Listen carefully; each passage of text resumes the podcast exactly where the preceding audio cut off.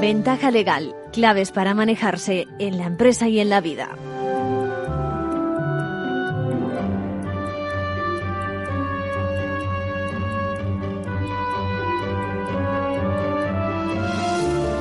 Muy buenas, puntuales en su cita con las cuestiones legales en Capital Radio. Gracias por seguirnos. Estamos en tiempo de ventaja legal. Hoy iba a iniciar nuestro espacio con una noticia importante en el mundo de la justicia, porque el Pleno del Consejo General del Poder Judicial se pronunciaba sobre la tramitación urgente y sin audiencia de la reforma relacionada con sus propias funciones. Avisa de que no respeta las exigencias del principio de separación de poderes. De por medio está el derecho de la Unión Europea, la independencia judicial, la esencia del Consejo de Europa. Habrán oído hablar de la postura de la Comisión Europea Mm, la Comisión de Venecia, Consejo de Europa, que todos ellos recomiendan la audiencia de los agentes afectados por una reforma de este alcance que pudiera interferir la independencia judicial. Bueno, tema importante, tema importante donde los haya, pero durante el fin de semana se ha producido otro acontecimiento que tenemos que abarcar. Hablo de las declaraciones que tanto desde el Defensor del Pueblo Europeo como desde el Parlamento y el Consejo, incluso desde Italia, bueno, pues se están haciendo sobre las deficiencias con respecto al suministro de la vacuna COVID-19. Como apuntábamos esta mañana en el programa de la Bolsa de la Vida dirigido por Luis Vicente Muñoz, crece el malestar por los problemas en el suministro de vacunas y se anuncian acciones legales. Ahora bien, bueno, ya veremos si hay base jurídica para exigir responsabilidades. De momento, la queja general es por la falta de transparencia desde la Unión Europea, ya que no conocemos ni los contratos firmados con los laboratorios, ni las posibilidades reales de producción de la vacuna, algo que sorprende con la cantidad de ojos que observan el tema y tanta esperanza puesta en esta solución. A esto hay que sumar que se ha durante el fin de semana un borrador, un borrador de esta bueno, de este, de este contrato, pero bueno, poco más sabemos y de luego con detalle nada. El tema es complejo, hay que tener en cuenta el proceso que conlleva la puesta en el mercado de esas vacunas, desde la investigación express, bueno, sin precedentes, ¿eh?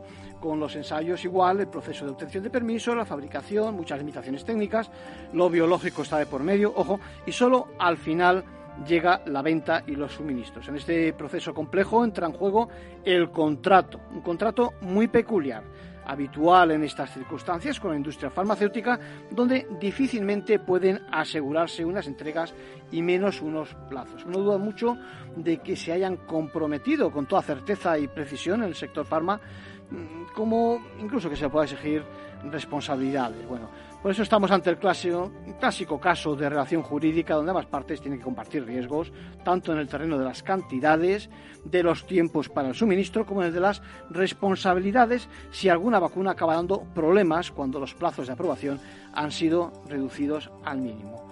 Bueno, pues con este escenario empezamos Ventaja Legal de hoy, donde habrá sitio para la desconexión a raíz del trabajo no presencial dentro de nuestra sección Manual de Crisis. También contestaremos a un tema sobre sucesión de ejecutivos en la empresa familiar. Si tenemos tiempo, responderemos también a los avances desde Europa en materia de sostenibilidad, en particular favoreciendo el segundo uso, la reparación y la conservación de productos. Y en la segunda parte le dedicaremos un tiempo a nuestros mayores. Y bueno, y a un caso muy interesante en materia de patentes, el caso Thermomix, de esa sentencia de un juzgado de Barcelona de lo mercantil que obliga al cese a su rival de la venta de productos, distribución, etcétera, por una gran superficie y que además va a generar también una gran indemnización. Tendremos con nosotros al letrado, a Carlos Morán, del despacho Izaburu, que ha dirigido el caso. Y ahora sí, damos paso a nuestros compañeros de la abogacía con sus noticias.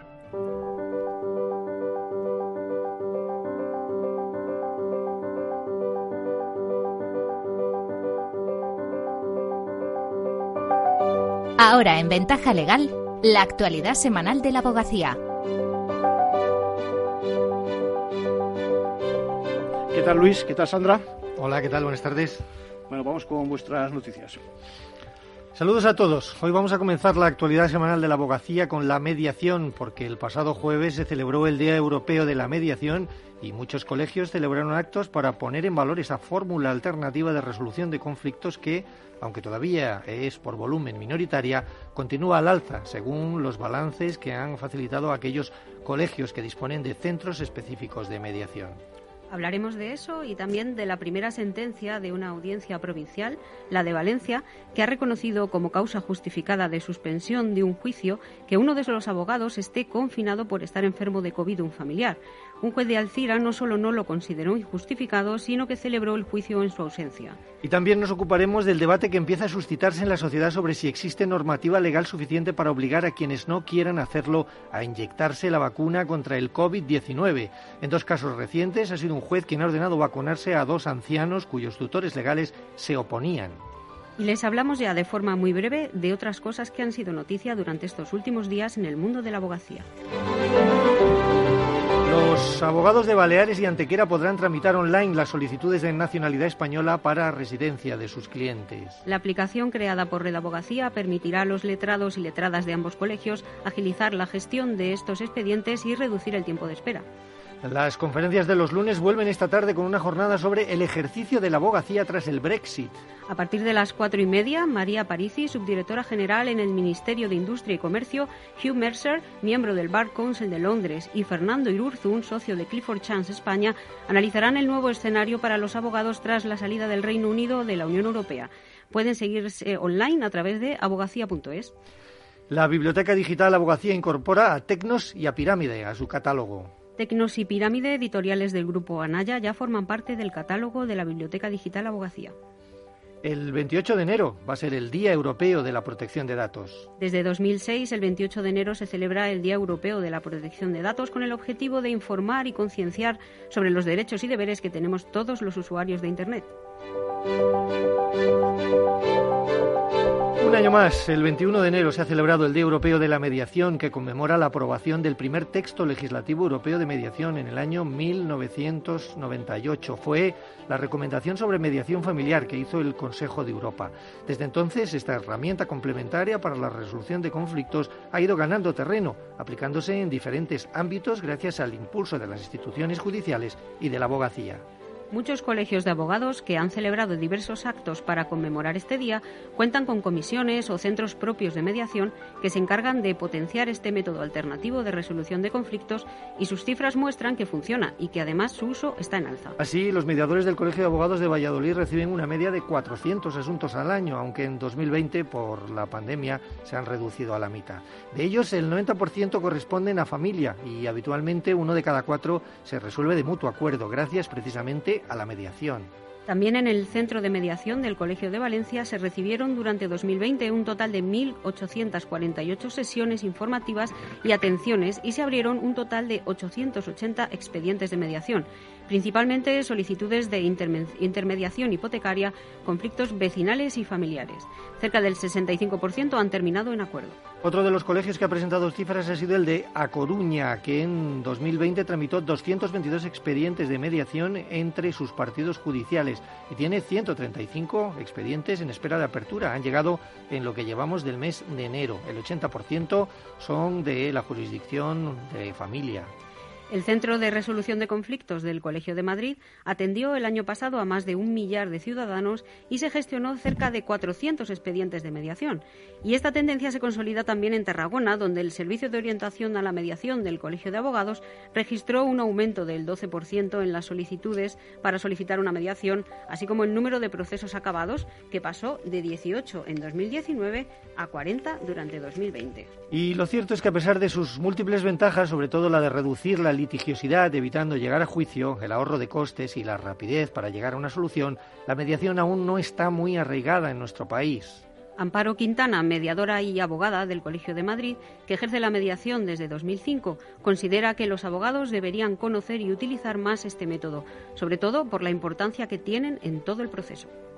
Es esencial el papel de los abogados en la mediación, a pesar del poco conocimiento que sobre este método aún existe pueden hacer lo que expresamente no pueden hacer los mediadores, como es asesorar, orientar y sugerir.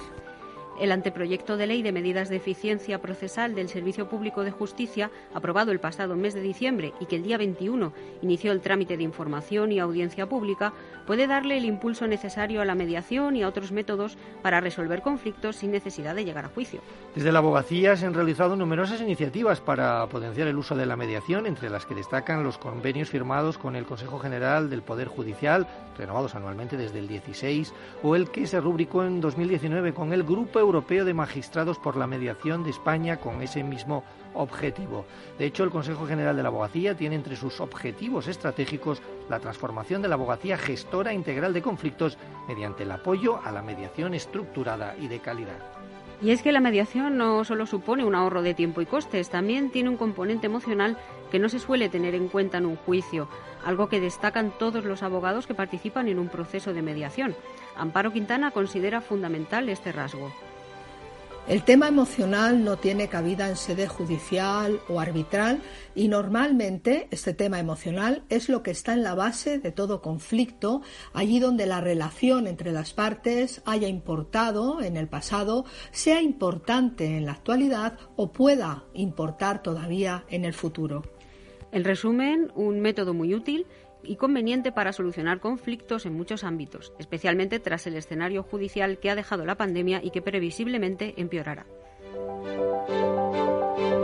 Continuamos ahora abordando dos noticias sobre la conciliación de abogados y abogadas, pues esta semana se ha conocido la primera sentencia de una audiencia provincial, la de Valencia, que puede sentar un precedente para regular todas las causas relacionadas con motivo de suspensión por afectación del COVID-19.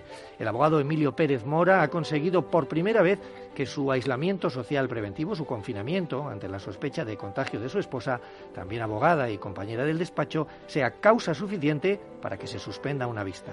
En este caso, un día antes del juicio, Emilio acreditó que su pareja estaba ingresada por sospecha de coronavirus y por lo tanto él también debía estar confinado. Sin embargo, el juzgado de primera instancia e instrucción número 5 de Alcira no consideró oportuna la suspensión.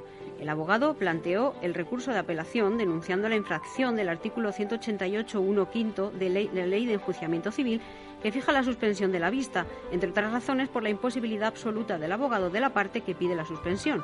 La Audiencia Provincial de Valencia estimó finalmente hace unos días el recurso de apelación. La decisión anterior dictada por el juzgado de Alcira que queda sin efecto y la vista tendrá que volver a celebrarse. Lo que se ha hecho con esta sentencia es simple y llanamente impartir justicia. Y en Cáceres, la titular del juzgado de lo penal número 2 de esa ciudad no tuvo más remedio que aplazar el juicio en el que debían intervenir el pasado martes dos abogados de los que ya les hemos hablado, María Benito y Antonio Jiménez, por la imposibilidad de comparecer al mismo, ya que habían sido padres solo 72 horas antes. Sin embargo, la jueza, lejos de reconocer los plazos que imponen los permisos de maternidad o paternidad, ha decidido señalar la vista para el próximo 1 de febrero, forzando así a ambos letrados o a renunciar a los permisos o a pedir su sustitución por algún compañero. Los abogados querían evitar lo que al final ha pasado, que por el hecho de encontrarse de baja por incapacidad temporal y de permiso de paternidad no pudieran ir a los juzgados. María y Antonio, que forman parte del mismo proceso como letrados, recurrieron la decisión de la jueza de no aplazar el juicio. Pero 25 días después, la titular del juzgado desestimó el recurso de reforma con el apoyo de la Fiscalía y lo comunicó a tan solo un día hábil de la celebración de la vista, dejándoles sin plazo para interponer un recurso de apelación. Además, Antonio ha confesado que aún no han sido notificados fehacientemente. El abogado y su pareja no descartan tramitar las quejas oportunas para seguir avanzando en la conciliación que esta misma mañana se me ha llamado a mí advirtiéndome de que se me va a poner una queja porque yo no tengo, porque estoy compareciendo sin causa justificada. Ambos letrados cuentan con el apoyo del Colegio de Abogados de Cáceres, la Confederación de la Abogacía Joven y el Consejo General de la Abogacía, que han emitido comunicados públicos a su favor. Seguimos en nuestro recorrido por la actualidad de la abogacía y lo hacemos hablando de la vacunación del COVID, porque en los últimos días un juzgado de Santiago de Compostela y otro de primera instancia de Sevilla han dictado sendos autos que obligaban a vacunarse a dos ancianas. Ambas vivían en residencias, pero sus hijos se negaban a la vacunación. Aunque la vacuna es de carácter voluntario, los jueces pueden forzar sentencias al respecto. Así lo explica Juan José Bestar, copresidente de la sección de Desarrollo Sanitario del Colegio de Abogados de Madrid. Si un médico, por una cuestión de excepcionalidad, decide acudir a los tribunales ante la negativa de unos tutores, el juez tiene la potestad de decidir la administración de cualquier tratamiento, también el de una vacuna. Sobre una futura obligatoriedad por parte del Gobierno de administrar la vacuna a toda la población, hay disparidad de opiniones, como la de Francés José María, miembro de la Comisión de Derecho Sanitario del Colegio de la Abogacía de Barcelona. No hay una regulación explícita, pero sí suficiente normativa para que las autoridades sanitarias tomen esta medida. Difiere sobre esta misma normativa Juan José Bestar. Yo tengo serias dudas sobre la alternativa jurídica de obligar a vacunarse, de que se puede realizar y de la efectividad de esa norma coercitiva. Y por lo tanto, las empresas a día de hoy tampoco pueden obligar a sus empleados a vacunarse en ningún sector, aunque Eva Mirón Parra, abogada laboralista, advierte sobre este hecho. Cualquier empleado se puede negar a la vacunación. Ahora bien, ese empleado que se niega es posible que sufra medidas de presión encubiertas por parte de la empresa. En este caso, siempre que el trabajador tenga pruebas, puede presentar una demanda por despido improcedente amparándose en la Constitución. Y terminamos con el abogado de la semana. ¿Quién es y por qué, Sandra? Se trata de Merichel Bosch, abogada de familia, mediadora y consultora especializada en sistemas de resolución alternativa de conflictos. Desde 2015 ejerce como coordinadora de parentalidad.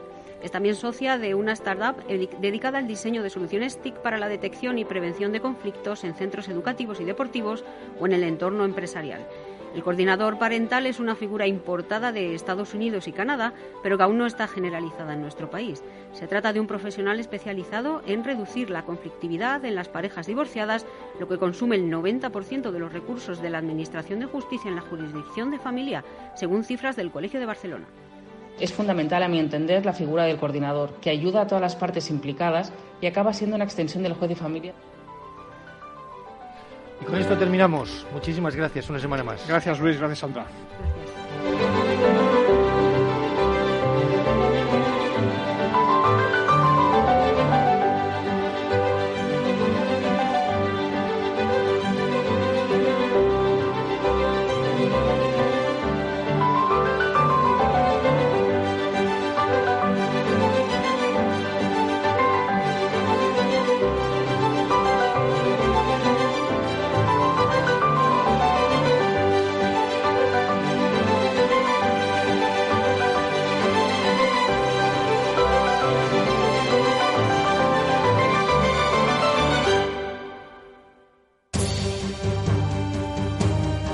Manual de crisis. Reglas a seguir en caso de necesidad. Bueno, ha tenido mucho eco la noticia que comentábamos el pasado viernes sobre el derecho a la desconexión relacionado con el trabajo, ¿no? Con ese trabajo no presencial y con la conciliación familiar, lo mismo que el exceso de horas que acabamos cumpliendo a raíz sobre todo de la pandemia. Bueno, Javi y Luis Enrique, ambos afectados, eh, cada uno en su oficio, comercial por un lado y responsable de recursos humanos respectivamente. Bueno, me escriben diciendo que se sienten muy presionados y que a ver si le dedicamos unos minutos al tema. Bueno, gracias por vuestro interés. Eh, por una vez os puedo responder relativamente rápido enseguida, no siempre es así y pido disculpas. Bueno, lo comentábamos porque el tema lo plantea el Parlamento Europeo.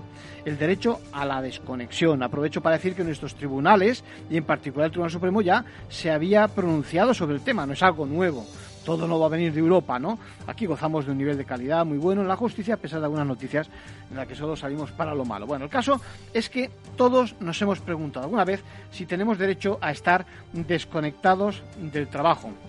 Cuando llegamos a casa, horas de ocio, de camino a nuestro trabajo también, o con la implantación de lo que se denomina popularmente el teletrabajo. Por eso el Parlamento Europeo que ve cómo la cosa se dispara con la llegada de la pandemia y que acabamos tantos conectados a todas horas, destaca dos efectos secundarios del trabajo no presencial, que es como lo denomina nuestra legislación. Primero, esa disponibilidad al 100%. Y segundo, que mientras que antes solo en un 5% de los casos excedíamos nuestro horario, ahora tienen constancia de que mm, desde casa sobrepasamos nuestro horario en un 30% de media lo avalan con estudios eh, realizados y la verdad es que son concluyentes. Es lo que plantean en efecto nuestros amigos de Ventaja Legal, Luis Enrique, que dice que, por ejemplo, que se llaman, que le llaman a todas horas desde cada uno de los turnos de la empresa, y Javi, que dice que no sabe cómo parar a su jefe incluso un fin de semana o a altas horas de la noche. Bueno, por experiencia todos sabemos que la mayoría de los excesos se producen por llamadas de teléfono, correos electrónicos, principalmente. La comunicación es tan fácil y tan personal y directa que incurrir en ese exceso, la verdad es que es casi inevitable. Sin duda es verdad que supone una presión, porque ¿cómo vas a contestar las llamadas del jefe? Bueno, por eso repito lo que ya apunté en su momento. Conviene tener las ideas claras. Debemos saber que tenemos derecho durante nuestro tiempo de descanso a mantener inactivos esos dispositivos o medios de comunicación, de manera que no recibamos mensajes de la empresa o de los compañeros de trabajo por razones laborales, o por lo menos, si se reciben, no los atendamos fuera de nuestro horario. Está en juego el respeto a nuestra intimidad, valores como la conciliación familia-trabajo y al final, en algunos casos, hay que reconocer que se producen episodios de verdadero desgaste físico. Se tiene la sensación de estar siempre agotado, incluso trastornos de ansiedad o incluso auténticas depresiones. Bueno, todo es cuestión de medida, de proporción, de valoración, de aprendizaje, distinguiendo qué es eso, lo importante de lo urgente, que es algo que está en la mente de todos, pero que no sé yo muy bien si lo asimilamos. Para acabar, de fondo, hay un tema que no es ninguna tontería. Déjenme que les pregunte una cosa. ¿Habría que calificar ese tiempo como horas extraordinarias? Bueno, ahí lo dejo me quedo con una llamada a la medida, como decía, a la ponderación y con la idea de que si caminamos hacia una normativa que reconozca mejor, recalco, recalco lo de mejor, que ya estamos protegidos frente a los excesos, que redefina mejor el derecho a la desconexión, una desconexión sin riesgo de recibir consecuencias negativas de nuestro empleador. Europa toma cartas en el asunto, por lo tanto, sus cálculos son que por encima del 30% de nosotros va a acabar, como decía, con trabajos no presenciales y en cualquier caso os planteo, amigos de Ventaja Legal, una solución o por lo menos algo que podría corregir ese abuso. Hablo de modificar el horario de trabajo, de adecuarlo a las necesidades y a la realidad para que quede bien clara cuál es nuestra disposición. Esto sin duda ayudaría y mucho, por cierto, y no mezclar, no confundir nuestros aparatos electrónicos con los que nos comunicamos en el trabajo y los de nuestra vida privada también.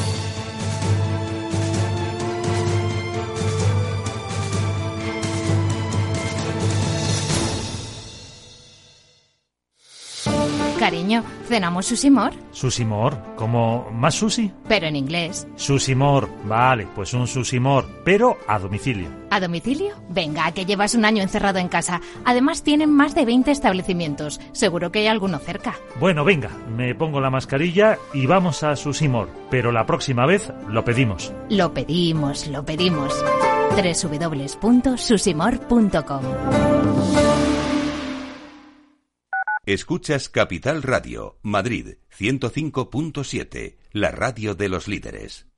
Disfruta de la mejor cocina gallega en Montes de Galicia. Todo un clásico moderno en el barrio de Salamanca. Disfruta de la variada dieta atlántica, de las mejores carnes y pescados tratados con respeto y transparencia y regados con una de las mejores bodegas de la zona. En grupo, en familia o en pareja, Montes de Galicia te ofrece el espacio perfecto en cada ocasión.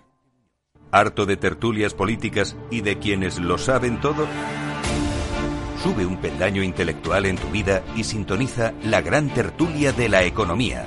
Un debate pragmático y sin afinidades que revela las grandes transformaciones de nuestros días, con figuras de gran talla económica como Pedro Schwartz, Ramón Tamames, Francisco Navarro, César Arranz, Hermenegildo Altozano, Isabel Aguilera, Manuel Moreu, Juan José Rubio y Fernando Zunzunegui, entre otros. La gran tertulia de la economía, cada mañana a las 8 y 20 en Capital, La Bolsa y la Vida, con Luis Vicente Muñoz. En el restaurante Gaztelubides somos rigurosos con la selección del producto para crear recetas imaginativas que acompañamos de una bodega generosa y brillante y de nuestra magnífica terraza durante todo el año.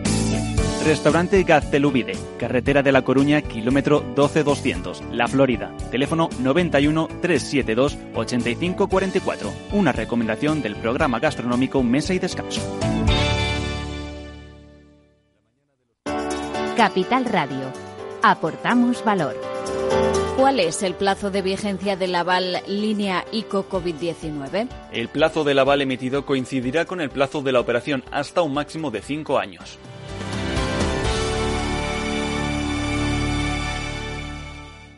Capital Radio.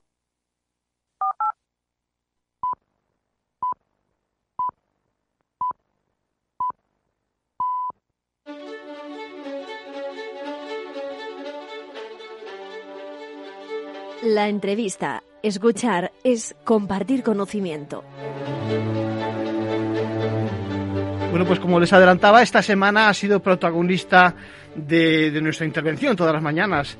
Eh, precisamente un caso curioso, curioso porque, porque a todo el mundo le suena la Thermomix, ¿vale? Ese robot de cocina que se ha metido en nuestras casas desde hace, desde hace unos cuantos años. Pero claro, no solo eh, conocemos ese producto, conocemos también que había uno, digamos, competidor con menos precio y seguramente con menos prestaciones. El caso es que se ha planteado un conflicto ante los tribunales. Al final los propietarios de la patente de Thermomix han vencido y como no podía ser de otra forma que se dice, tenemos aquí al abogado socio del Zaburu, director del caso, a Carlos Morán. ¿Cómo estamos, Carlos? Muy bien, muchas gracias. Pues yo quería que vinieras por acá porque es fundamental conocer de primera mano eh, este caso que por una parte es curioso porque es un aparato que todos conocemos, la marca yo creo que casi es un genérico, ¿eh? y, pero por otro yo creo que es un ejemplo de cómo tiene que funcionar la empresa a los efectos de proteger sus intereses eh, de verdad, ¿no? Sí, efectivamente. Eh, Forberg, que es la empresa alemana que fabrica y comercializa la Thermomix, desde hace muchísimos años. Eh, lleva en el mercado la Thermomix por lo menos 40 eh, años.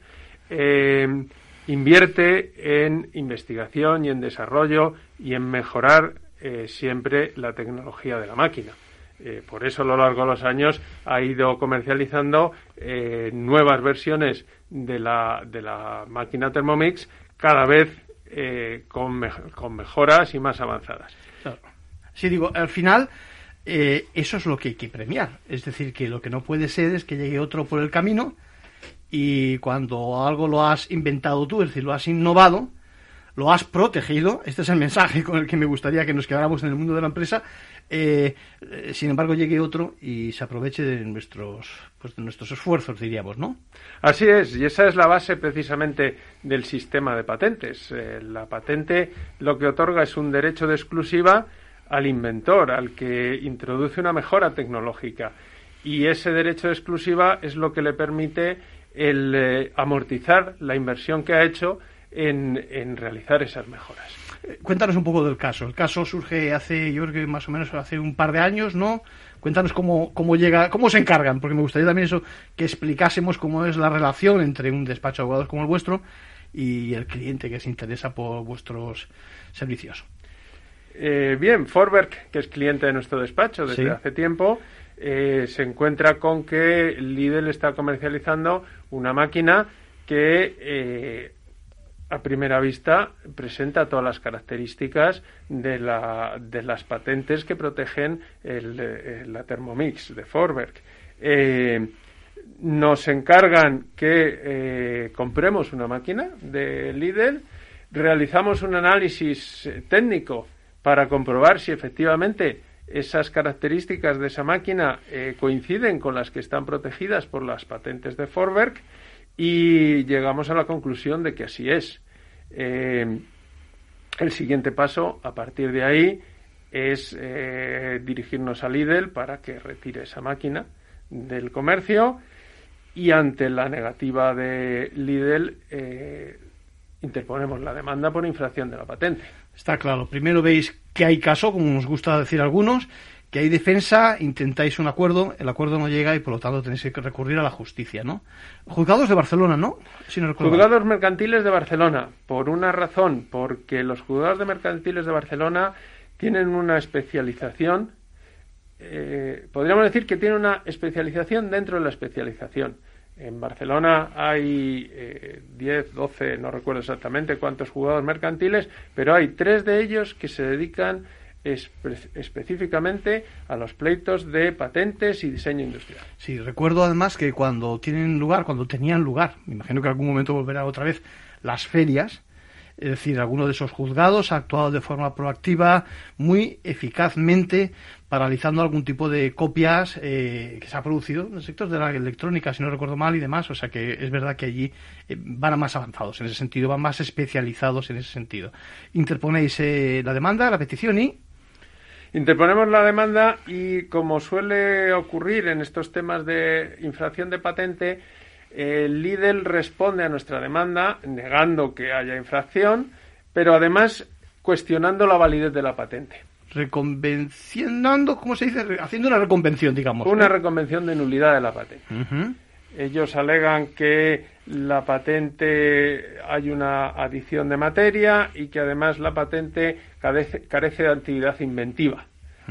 El argumento es que las características reivindicadas, características técnicas, la invención reivindicada en la patente ya está anticipada, eh, era evidente para un experto en la materia en la fecha en que se solicita el registro de la patente. Y llega un momento en que tiene lugar la vista, se practican las pruebas, ¿no? Y me imagino que ahí los peritos tienen un papel fundamental, eh, argumentando, desmontando los otros argumentos, como fue eh, el caso exactamente. Todos los pleitos de patentes es, es imprescindible acompañar unas pruebas periciales, unos informes periciales en los que eh, se examina el producto supuestamente infractor y se compara con las patentes. Cuando, hay, cuando se cuestiona además la validez de la patente, también hay unos informes periciales en los que el perito compara esos documentos anteriores del estado de la técnica, en este caso unas patentes anteriores a la patente de Forberg, con la patente de Forberg para eh, comprobar si efectivamente existe esa anticipación de características técnicas o no. Esos mismos peritos son los que en el acto del juicio, que en este caso se celebró en noviembre del año pasado, comparecen en el juicio, son interrogados por los letrados de las partes y exponen el contenido de sus dictámenes y por qué llegan a las conclusiones que llegan. Lo que está claro es que no debieron de rebatir vuestros argumentos, digamos, científicos, técnicos. Eh, no, no convencieron al, juez, efectivamente. El, perito de, de, Lidl no convenció al juez de las afirmaciones que realizaba en su informe. Porque el producto, eh, quizás eh, esto no sea muy jurídico, pero hombre, yo creo que es interesante para ver cómo mm, eso se puede marcar la diferencia. El producto de tu cliente realmente ofrecía más prestaciones, ¿no? O sea, en primer lugar las ofreció antes y por lo tanto las protegió tras la innovación que llevó a cabo durante el tiempo que fuera.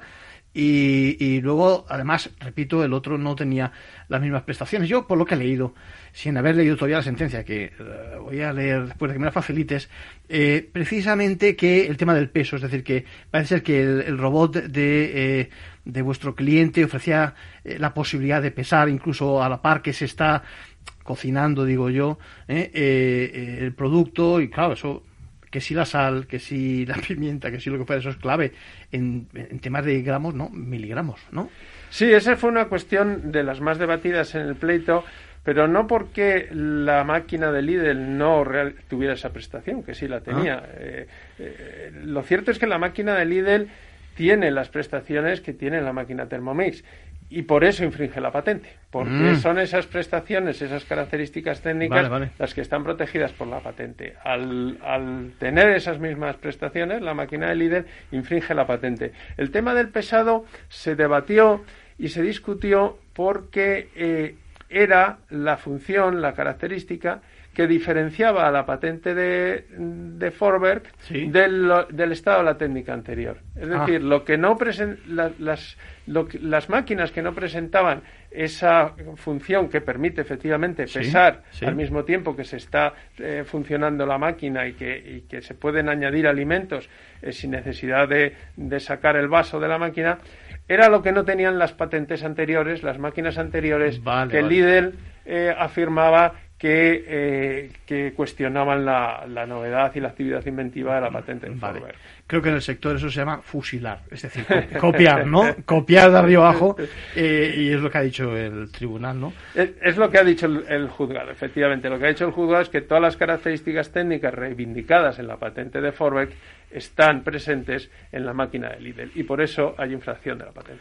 Sí, el mensaje, el mensaje con el que me quedo es precisamente eh, que en la empresa tantas veces hacemos esfuerzos por mejorar nuestro producto, eso eh, tenía que formar parte del ADN de cualquier actividad, pero eh, seguramente no seamos tan buenos acabando el ciclo que me gusta decir a mí, es decir, cerrando esa patente como para protegernos, que no es ninguna tontería, y que bueno también es verdad que hay veces que uno no puede hacerlo porque porque no hay un elemento diferenciador y demás no pero desde vuestro punto de vista tiene que ser clave, ¿no? Que se cumpla con esa función. Sin duda, es clave. En eso, en eso las empresas alemanas están más avanzadas que nosotros. Existe más conciencia de la importancia de proteger tanto lo que son invenciones técnicas, que son las patentes, como lo que son signos distintivos, que son las marcas, o incluso el diseño de los productos, el diseño industrial. Solamente el registro de, de, estas, de estas innovaciones es lo que te garantiza la protección jurídica que puedes obtener luego en un caso de infracción a través de una acción judicial. Vale, la pena es que tenga uno que acudir, aunque está muy bien para vosotros, al letrado para que te defienda. Es decir, que, que el mercado por sí solo o que la reacción de la otra parte no sea directamente la de, vale, me avengo y, y demás. Me imagino que el motivo por el que, evidentemente, no se avienen a vuestras pretensiones al principio es porque estáis hablando también de una indemnización. Es decir, hay que reparar el daño producido, ¿no? Efectivamente, ese es, una de las, ese es uno de los pedimentos que incluimos en nuestra acción judicial. Eh, la acción judicial persigue fundamentalmente el cese en la comercialización del producto infractor, en este caso la máquina de Lidl, y también la reparación de los daños causados por todas las ventas que se han producido hasta, hasta ahora de ese producto. Eso es mucho dinero, perdona. Puede ser. Es, es una cantidad que la cantidad final se fijará en ejecución de sentencia. Es importante recalcar que esta sentencia es una sentencia de primera instancia que no es firme, Bien. en el sentido de que puede ser recurrida y, suponemos que será recurrida por líder ante la Audiencia Provincial de Barcelona, que eh, cuenta también con una sección especializada, la sección 15 en propiedad industrial, y que revisará de nuevo el, eh, el litigio y puede confirmar la sentencia, como esperamos, de primera instancia, o revocarla. En todo caso, si se confirmase, eh, el contador sigue en marcha, es decir, cualquier venta que se haga en estos momentos de, de Monsieur Kissin, que creo que se llama el producto rival, pues evidentemente va a sumar los perjuicios eh, ocasionados y, y, por los que estáis luchando, ¿no? En efecto, yo creo que eh, eh, a lo mejor me pongo en los papeles de Forbes, la, la, empresa propietaria de los derechos, el cese, al margen de la indemnización, el cese es, es fundamental. Es decir, no ver en, la, en los estantes, en, la, en el lineal de, del competidor, el producto es, es clave, ¿no? Más aún que la indemnización, te ¿Ves? diría. Sí, ¿ves? Lo sospechaba que Sí, sí. Lo, lo fundamental es, es, proteger el mercado y, y, proteger la competencia, la competencia leal y la competencia que respeta la innovación tecnológica del, del, del innovador. Uh -huh. ¿eh? y, y, los, y, esa innovación protegida por una patente. Uh -huh. Eh, Carlos Morán, eh, ha sido un placer tenerte por aquí, que nos, nos, nos explicaras de primera mano el, el, caso y yo creo que el mensaje que tenemos que dar es eh, pues que tenemos que hacer nuestros deberes, no esperar a que llegue el pleito y si llega el pleito acudir al letrado como siempre para que nos defienda, pero yo creo que primero hay que pensar que vale mucho nuestro esfuerzo y que hay que de alguna forma eso protegerlo. ¿no? Hay que protegerlo, sin duda. Sí. Encantado Carlos, de estar aquí con vosotros. Igualmente. Seguiremos en contacto. ¿eh? Cuando ganéis el siguiente caso, mmm, os voy a pedir ayuda. Esperemos que sea pronto. gracias. Muchas gracias. Hasta luego. Bueno, y ahora retomamos la conversación que tuvimos con José Manuel Azorín, con los mayores como protagonistas, y lo dejamos precisamente en la emergencia demográfica. Cuando hablamos de emergencia demográfica, este es uno de los fenómenos que van a cambiar nuestra vida. El, antes vivíamos en tres fases. La edad de Sí, infancia, el, desarrollo, si quieres, sí. El, el, crecimiento en la educación, es. el trabajo y la jubilación casi muchas veces ligada a la muerte directamente. Y ahí la vida tiene muchas vidas, muchas más fases. Eh, después de jubilarse, que desgraciadamente aún se sigue priorizando las jubilaciones anticipadas. Y ahí también hay otra llamada a la responsabilidad social corporativa. Hay mucho que decir, en efecto. muchísimo, muchísimo. Todos los años se jubilan aproximadamente 300.000 personas, eh, que muchas de las veces no hay reemplazo para estas personas, se amortizan muchas veces, otras veces se sustituyen por salarios precarios, por personas bien formadas, otras veces eh, no se les da continuidad de acuerdo con lo que podría haber sido el conservar ese patrimonio de, conocimiento y de experiencia. pero, pero déjame, el, el, asunto de las empresas, cuando hacen esto, de la jubilación anticipada eh, eh, o prejubilaciones anticipadas, es tan injusto porque hay formas, hay maneras de, acompañar, de, disminuir el tiempo de aportación o de contribución. Y de sacar provecho. Y de sacar provecho. Ayudarle y sacar provecho. Y, de, darles, darles una especie de vía. Hay una película muy bonita, se llama El Becario, que es una es una maravilla que este lo hace un actor muy famoso que es una es una preciosidad de película. Yo, yo, yo creo que eso nos enseña qué va a hacer una persona cuando la jubilan prejubilan con cincuenta y tantos años hasta los noventa noventa y tantos cien años eh, ¿qué, ¿qué, va a hacer de su vida eh, cómo puede seguir contribuyendo a la sociedad de manera positiva eh, sabiendo, como ahora conocemos, que la eh, mayor parte de los que están saliendo ahora mismo con jubilaciones anticipadas eh, obtienen mayores ingresos que los millennials, que, que, son personas con una capacidad adquisitiva importante, con una salud de, realmente de cine, de hierro. la mayoría, la mayoría de las personas mayores no se sienten mayores. Eh, voy a decir más. Eh, para que hablemos mayores, había una, la palabra un sabio, un compañero tuyo, Ramón Sánchez Ocaña, que decía, ¿qué, ¿qué es ser mayor? Buena pregunta. Muy interesante. Y él decía, aquel que tiene 10 años más que tú. Porque hoy, hoy eh, de verdad, ¿eh? Sí, claro. De verdad. Porque, Por lo tanto, la referencia es. Claro, cada uno tiene la suya. Cada uno tiene la suya. Mi suegro, mi suegro con 85 años, cuando yo paseo con él, paseaba, desgraciadamente, con él con el pueblo, decía: Mira aquí, mira qué mayor está. con 85 años. Eh, y, es verdad que el, el tema de ser mayor, que es ya un referente que no nos dice nada, el, el, las personas mayores no se sienten mayores salvo aquellos que tengan una, una enfermedad crónica, digamos, mm, que, le... haga perder alguna facultad importante, por no hablar de discapacidad o dependencia. no, no hay esa percepción eh, a la antigua usanza o como, o como se mm, comportan determinado tipo de empresas. Eh, yo diría incluso también algunas instituciones en relación a las personas mayores. Las personas mayores hoy en día es un activo. un activo social. Eso es. Un activo social. Y además, eh, como tú apuntabas, es decir, depende de la capacidad que uno tenga.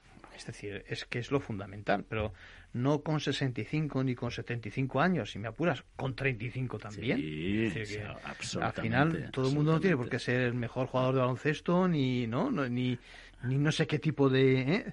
de, de, experto en no sé qué materia, depende de cómo se desarrolle uno, perfectamente es válido para un montón de puestos en... La diversidad es lo que prima en estos momentos, además. Eh, esa, bueno, eso está muy entrando muy seriamente en las empresas. La diversidad está entrando, ¿no?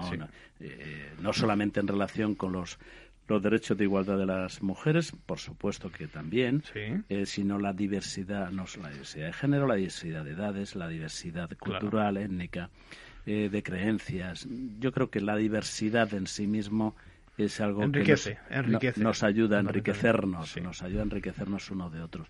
Pero eh, en el tema de las personas mayores, aunque es verdad, se se cumpla con la edad establecida de jubilación, que en algún momento determinado pues efectivamente la vida productiva eh, puede tener un, un límite. el que queramos, el que queramos. Incluso yo diría que podría ser, como en algunas profesiones, como la tuya, podría ser hasta voluntaria. O sea, uno no, no debería de estar obligado a a dimitir de la vida. Eso es. A retirarse. a, retirarse a, retirarse de la vida. Eh, y, yo creo que toda la sociedad debería de seguir brindando oportunidades. Por eso nosotros creamos esta asociación, porque es verdad que viniendo del mundo de la tecnología, una serie de compañeros que trabajábamos en Vodafone en ese momento, los que nos prejubilaron, eh, decidimos, además de comer juntos, ver qué hacíamos con nuestra experiencia y creamos una asociación eh, que apoyándonos en la tecnología pudiera beneficiar a las personas. Y eso tiene eh, mucho que ver con eh, ventaja legal, con lo que tú haces y con lo que agradecemos profundamente, ¿no? en, esa dedicación que tenéis por las personas fíjate, Fíjate que uno de los temas que nos preocupan a todos, te voy a poner un ejemplo con este que es lo suficientemente mayor, pero no tan mayor, ¿vale? Es, en efecto, la tecnología cuánto de lejos estás de la tecnología. Lo que pasa es que eh, ayer por la mañana, cuando uno venía aquí a hacer también el programa y a hacer grabaciones, eh, se encontró con un problema. Y es que tenía una tarjeta del metro y nunca la había utilizado o la había utilizado hace mucho tiempo. Y uno se sentía un poco descolocado. Entonces me dirigí a la máquina en la máquina aquello no estaba tan claro, hay que leer más de la cuenta, hay que saber el programa, cómo funciona, hasta que no lo coges un poquito no sabes si, si el botón rojo significa o no o lo que fuera. Y cuando ya lo había descubierto, me dio, me hizo gracia, porque se me acercó un joven de 28 años o 29 años o 30, no creo, y me dijo, me ayuda usted eh, a, a actualizar, digamos, la tarjeta y yo le dije, no le dije como muchos contestan, mira, mira, mira, de esta forma, es que no lo sabes, pero ¿cómo es que no lo sabes? No, no, tranquilo, tranquilo. decir, pues mira, yo lo he hecho de esta forma, etcétera, etcétera.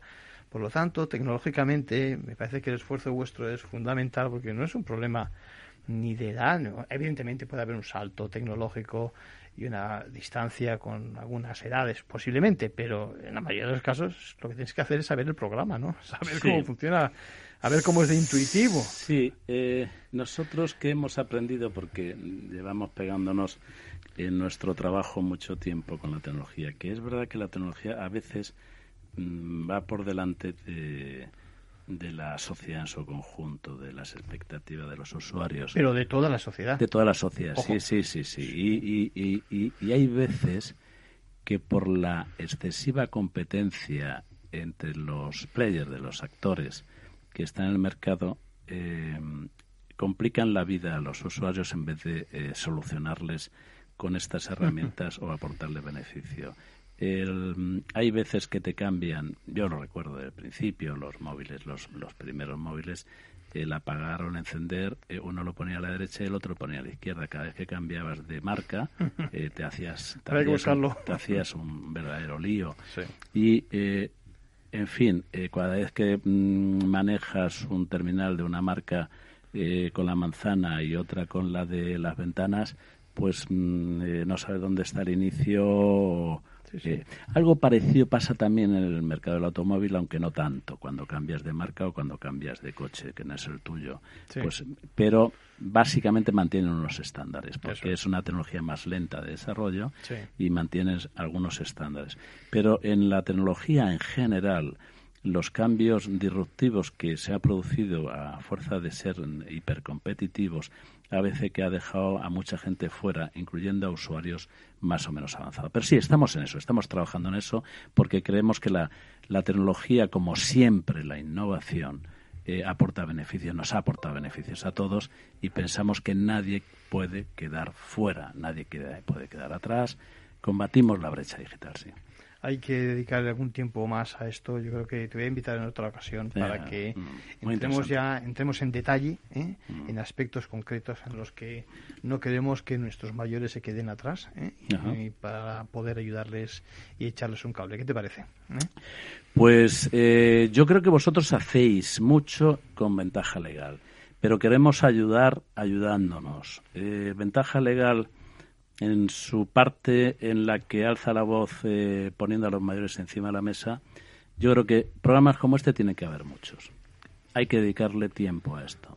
Hay muchos mayores em, necesitados de ayuda, atemorizados porque no les parece accesible y a veces asequible el acceso a, la defensa de sus derechos. Lo hemos hablado antes en relación al consumo, pero se están produciendo muchos días estafas, que estafas a los mayores, engaños a los mayores, a las personas mayores, menos quizás en las zonas urbanas que en las zonas rurales, más si cabe en las personas que han tenido menos acceso a la educación.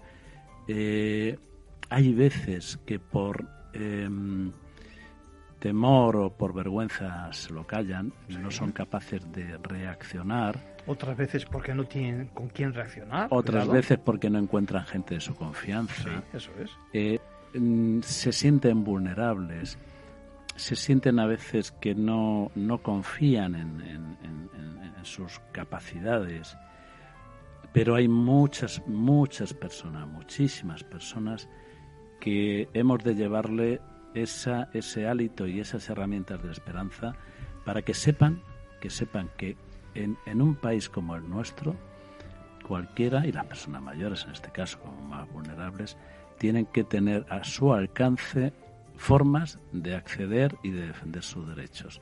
No podemos dejar a estas personas atrás. No te preocupes que hablaremos de buenos hábitos, de los deberes que tienen, porque hay algún deber también que tienen que hacer. ¿eh? También, también. Y de buenas prácticas, José Manuel Lazorín, eh, te convoco para que sigamos hablando. Se nos ha acabado el tiempo. Se nos ha acabado el tiempo. Arcadio, por Dios. pues, seguimos en contacto y muchas gracias te por agradezco muchísimo. con Capital Radio. Hoy os agradezco muchísimo, que un lujo, un placer. Muchas gracias. Bueno, nos quedamos siempre eh, cortos, nos falta programa, nos falta espacio. Recordar varias cosas. En primer lugar, que el Boletín Oficial del Estado publicó la semana pasada una ley muy interesante, la 1-2021, de protección de los consumidores y usuarios frente a situaciones de vulnerabilidad social y económica. El próximo programa lo vamos a dedicar en gran parte precisamente a estos conceptos, a estas situaciones. Y luego ya saben, he prometido hablar de sucesión de empresa en el Consejo eh, no ha dado tiempo para ello, tampoco sobre eh, reparar eh, las reparaciones que todos tenemos derecho de nuestros productos. Y, sobre la marcha me estáis preguntando acerca de un caso de absentismo escolar y la responsabilidad de los padres. En este caso hablaremos también, en este caso, de los hijos, de la protección de los hijos, que es nuestro, nuestro objetivo también en Ventaja Legal. Por ahora poco más, les convoco para el próximo lunes a la misma hora y en todo caso los domingos escuchan el mismo programa a las 8 de la mañana. Que pasen una buena semana.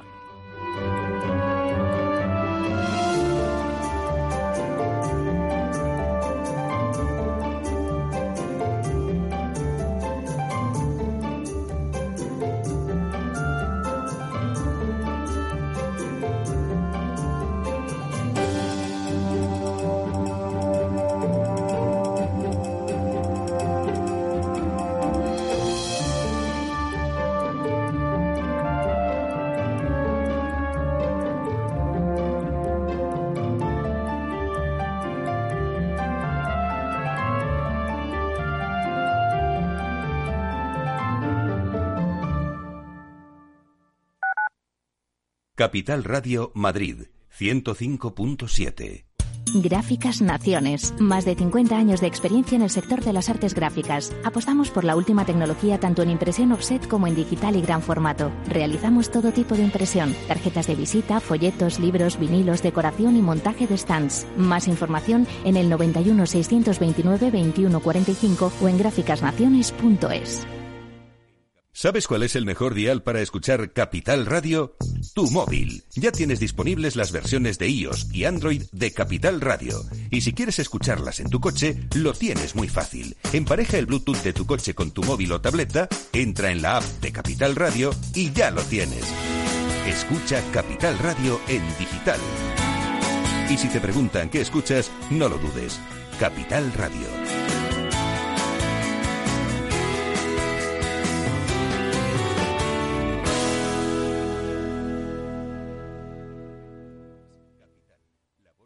Esto te estás perdiendo si no escuchas a Luis Vicente Muñoz en Capital, La Bolsa y la Vida.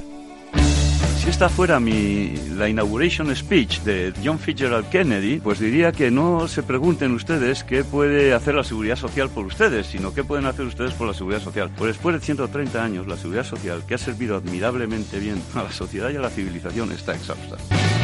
No te confundas. Capital, la bolsa y la vida. El original. Capital Radio. Aportamos valor. Mi empresa me ha comunicado que hace un ERTE de suspensión. ¿Voy a seguir cobrando mi nómina? Si tu contrato se suspende, significa que se suspende la obligación de prestación de servicios del trabajador y de abono de salarios del empresario. Desde ese momento no vas a seguir cobrando tu nómina y en su caso, si cumples las condiciones de acceso a las prestaciones por desempleo, podrás cobrar el paro.